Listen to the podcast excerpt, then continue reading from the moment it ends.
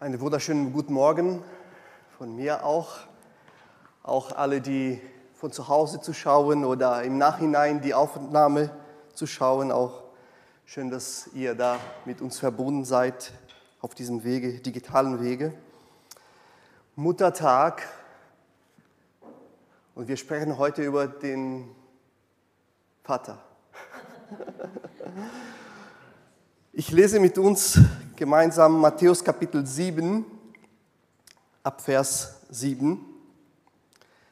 Ein kleiner Teil der sogenannten Bergpredigt, wo Jesus dann sagt, bittet und ihr werdet erhalten, sucht und ihr werdet finden, klopft an und die Tür wird euch geöffnet werden.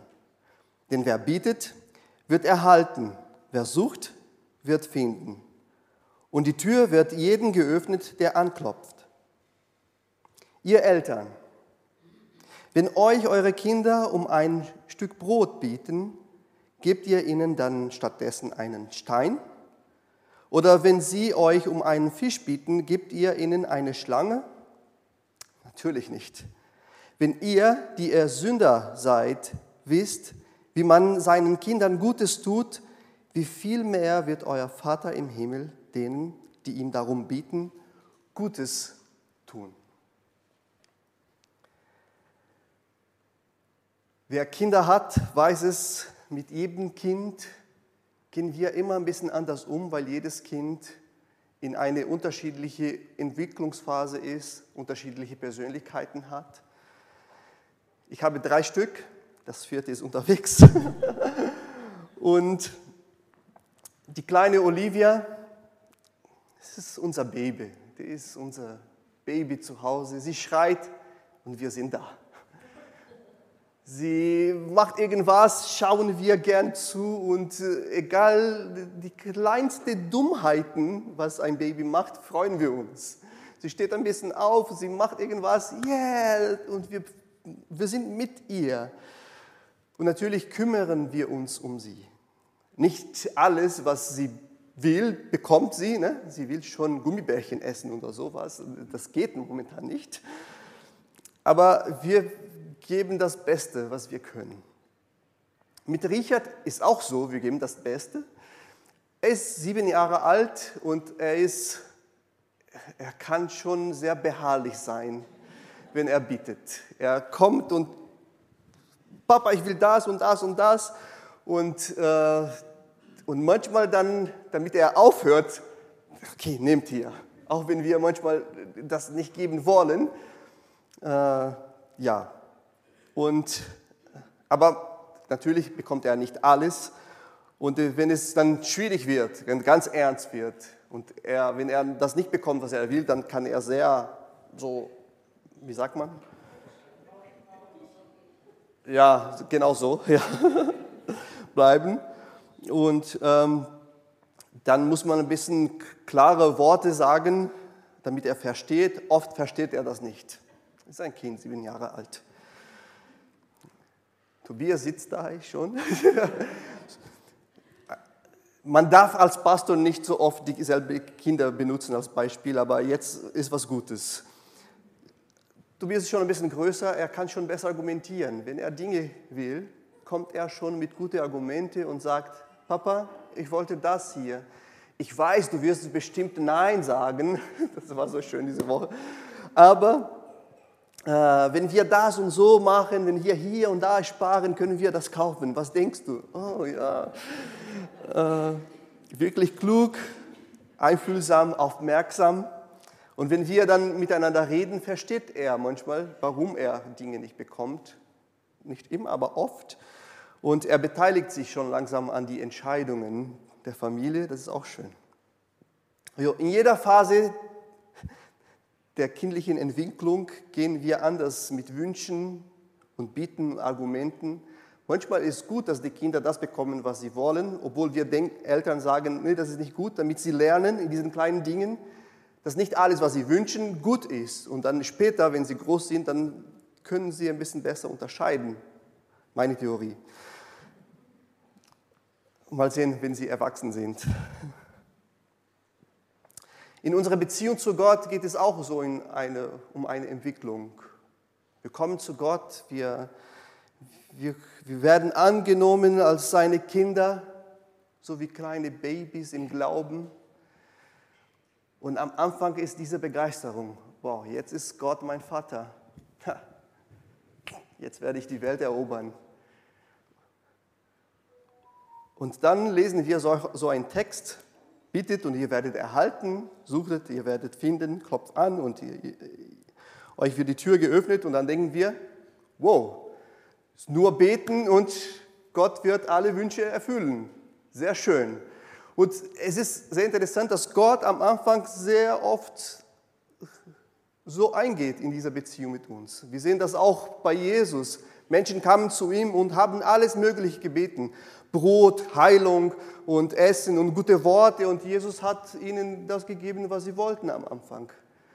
Und dann, aber irgendwann hat er auch Nein gesagt zu manchen Sachen. Und das war diese Entwicklung. Gott gibt uns manchmal genau diesen Wunder, was wir uns erwünschen, oder er, er offenbart sich uns in Art und Weisen, die ganz groß sind. Und manchmal scheint es wirklich so, dass Gott uns so im Gebet und nach so einem Text, dass Gott uns so einem, eine Art Blankoscheck gibt. Mit Unterschied. Scheck, ist das ein Begriff noch heutzutage? das wird, ich, hier in Deutschland habe ich das nie erlebt zum Beispiel. Aber ne, eine Unterschrift und dann können wir draufschreiben, was wir wollen und Gott wird es geben. Es scheint so zu sein, aber dann kommen wir zur Realität des Lebens und mit der Zeit in der Beziehung zu Gott, dann haben wir uns, haben wir schon alle sowas erlebt. Wir beten um Sachen, um irgendwas, wir suchen irgendwas, wir kommen zu Gott mit Wünschen und Träumen und das passiert nicht, das, was wir wollen. Wir beten und bekommen nicht, was wir wünschen. Wir finden nicht das, was wir suchen. Und die Türen, die wir uns wünschen, die sich öffnen, die öffnen sich nicht. Wie sollen wir dann diesen Bibeltext verstehen? Wenn wir in diesem Kontext beachten, das ist auch interessant zu sehen, Bergpredigt, Jesus geht ganz stark darum, uns zu offenbaren, wie unvollkommen wir sind. Wir sind unvollkommen, wir sind sehr unfähig, Dinge gut zu beurteilen, die, das Richtige an Sachen zu finden. Also wir, wir betrügen uns selbst sehr oft mit unseren Wünschen und Träumen. Ähm, Kapitel 7, Jesus enthüllt unsere Tendenz, unsere eigenen Fehler zu übersehen und nur die Fehler des anderen zu sehen. Ja, wir merken nur das kleine Korn in den Augen der, der anderen, aber das Große in unseren Augen merken wir nicht. Das ist unsere Unfähigkeit, uns selbst wahrzunehmen, unsere Unvollkommenheit. Jesus spricht in Kapitel 6 darüber, wie oft wir uns Sorgen machen über all dem alltäglichen Dinge des Lebens, Essen, Kleidung und Dinge, die doch wichtig sind, aber wir lassen uns von so vielen Ängsten und Sorgen treiben, ähm, obwohl wir einen Vater haben, der uns in Überfluss versorgt. Jesus macht uns auch aufmerksam von unserer Tendenz äh, zu denken, dass wir immer mehr haben müssen, um gut zu leben. Natürlich, viel zu haben ist auch was Schönes, aber das ist nicht, nicht immer hilfreich. Manchmal ist genau was Schlechtes.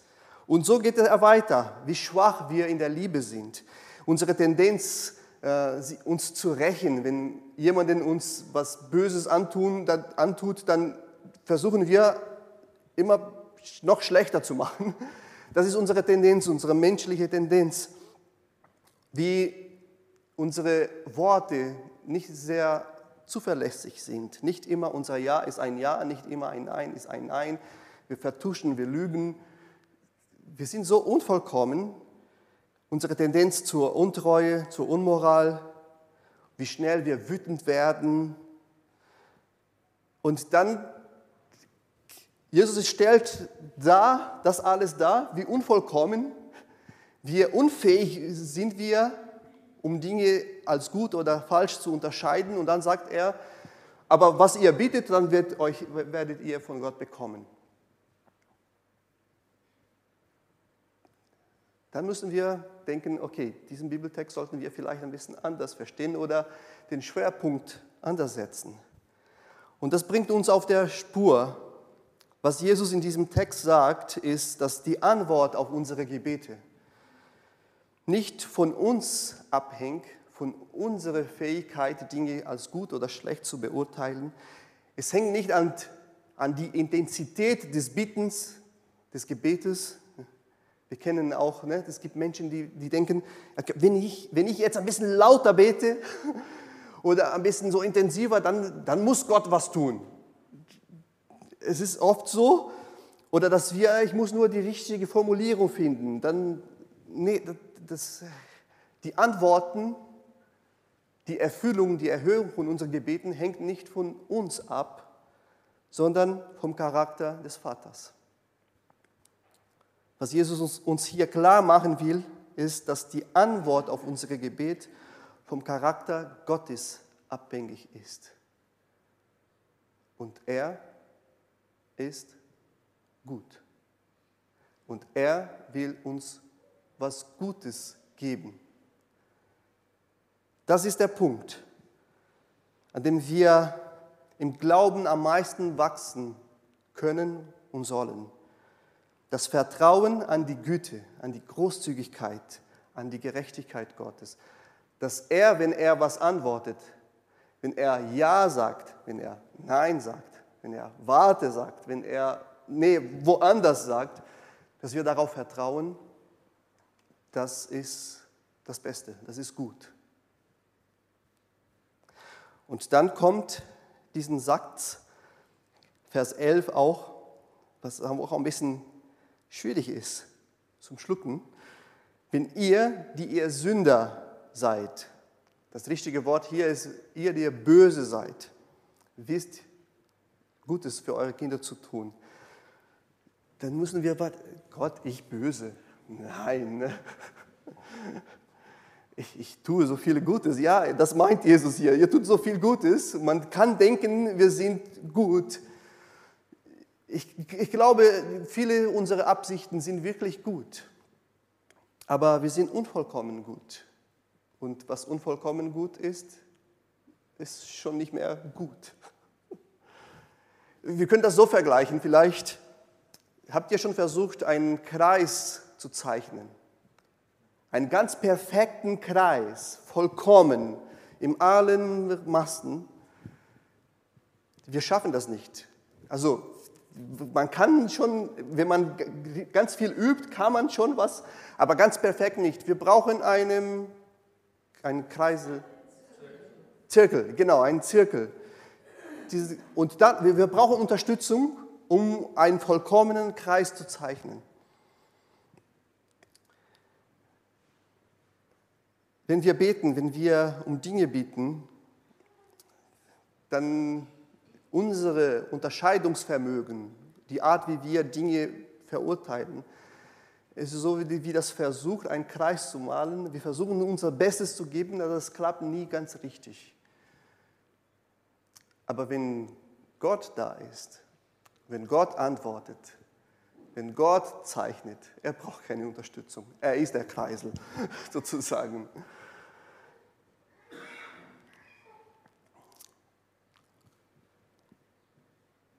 Deshalb das Kriterium, nach dem Gott unsere Gebete antwortet, liegt nicht an uns, nicht an unsere Wünsche, sondern an die Intensität, nicht an die Intensität des Gebetes, sondern an dem Charakter Gottes.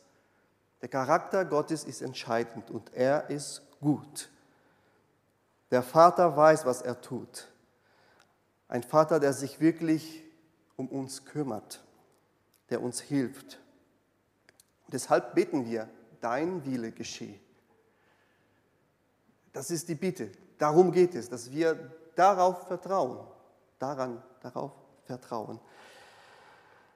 Nur wenn wir an die Güte Gottes vertrauen, macht es Sinn, diesen Satz vom Vater unser zu beten, dein Wille geschehe. Während wir nach und nach in der Beziehung zu Gott wachsen, beginnt Gott sich als mehr als ein Wunderheiler zu offenbaren, als ein Helfer. Er beginnt sich als ein guter Vater zu offenbaren. Klammer auf. In der Bibel gibt es ganz, ganz viele Stellen, wo Gott sich auch mit mütterlichen Eigenschaften offenbart. Und das sind sehr schöne Texte. Ich lese hier nur zwei, drei Stellen. Zum Beispiel sagt Gott in Jesaja 66, 13: Ich selbst werde euch trösten, wie eine Mutter ihr Kind tröstet. In Jerusalem sollt ihr getröstet werden, wie eine Mutter tröstet uns Gott. Oder Jesaja 42, ein starker Text. Ich habe sehr lange geschwiegen und ich war still und habe mich zurückgehalten. Doch jetzt werde ich schreien wie eine Gebärende, werde zugleich stöhnen und schnauben. Ich greife dich an, das sagt Jesus, äh Gott zu den, ähm, zu den Feinden in Hosea 13. Ich greife dich an wie eine Bärenmutter der man ihren Jungen weggenommen hat. Oder Jesus in Matthäus 23, wie oft wollte ich Jerusalem, euch, meine Kinder zusammenrufen wie eine Henne, die ihre Küken unter ihren Flügel birgt. Gott offenbart sich und das finde ich schön, Muttertag. Unser Gott ist nicht männlich, ist nicht weiblich, Gott ist Gott, aber er offenbart sich in dieser Vollkommenheit auch, in diesem Zusammensein von Vater, Mutter. Gott ist der, der für uns sorgt, der uns, der uns auf uns aufpasst, der uns tröstet. Und wer kann besser trösten als eine Mutter? Wir Vätern, ja, wir schaffen das schon, aber meistens sind die Mütter gut daran. Gott offenbart sich uns als unser Vater und geht mit uns um wie eine liebende Mutter. Er formt uns und die Art, er formt in uns eine neue Art, über Zukunft nachzudenken, mit Sorgen umzugehen. Er, er hilft uns, einen Tag nach dem anderen zu leben und weniger mit Ängste zu leben. Und in diesem Prozess lernen wir, dass Gott gut ist. Wir erleben auch sehr oft, dass Gott Nein sagt zu dem, was wir wünschen.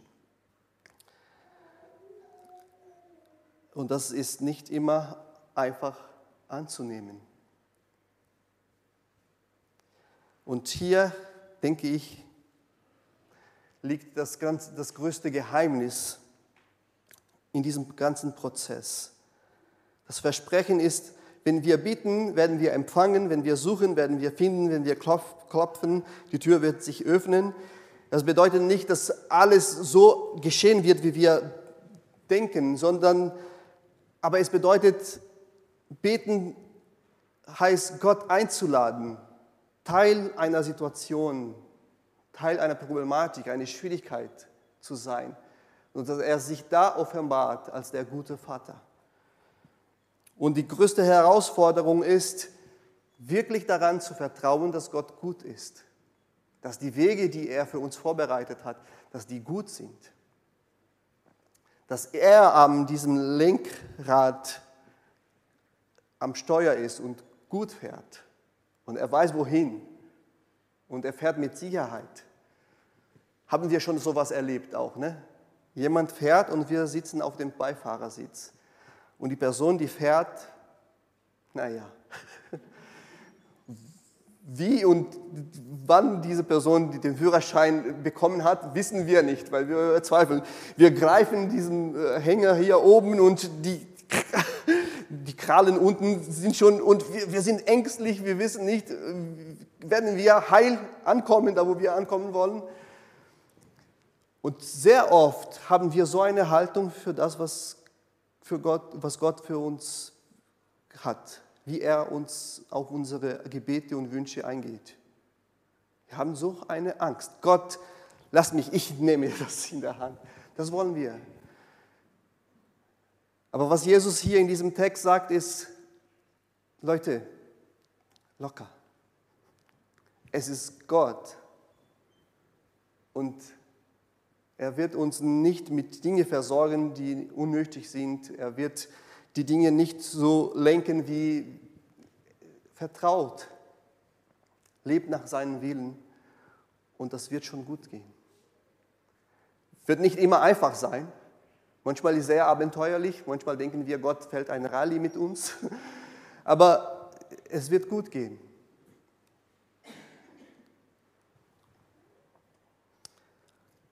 Bitten und er wird antworten. Suche, er wird zuhören. Klopf an, er wird eine Tür öffnen. Diese neue Art zu beten im Vertrauen zu dem guten Gott, das können wir lernen. Das können wir ja, lernen, Gott zu vertrauen. Ein lebenlanger Prozess. Vertrauen, dass der vollkommene gute Gott uns Gutes tun wird. Und was schön ist an diesem ganzen Botschaft, das bringt uns Lukas, als er über diesen gleichen Text hier schreibt. Lukas Kapitel 11, Vers 9, 13, schreibt er fast genau das Gleiche, was Matthäus geschrieben hat. Deshalb sage ich euch, bittet und ihr werdet erhalten, sucht, ihr werdet finden, klopft an und die Tür wird euch geöffnet werden. Denn wer bittet, wird erhalten, wer wünscht, wird finden und die Tür wird jedem geöffnet, der anklopft. Am Ende von Vers 13, da ist eine, eine, eine, eine kleine Änderung.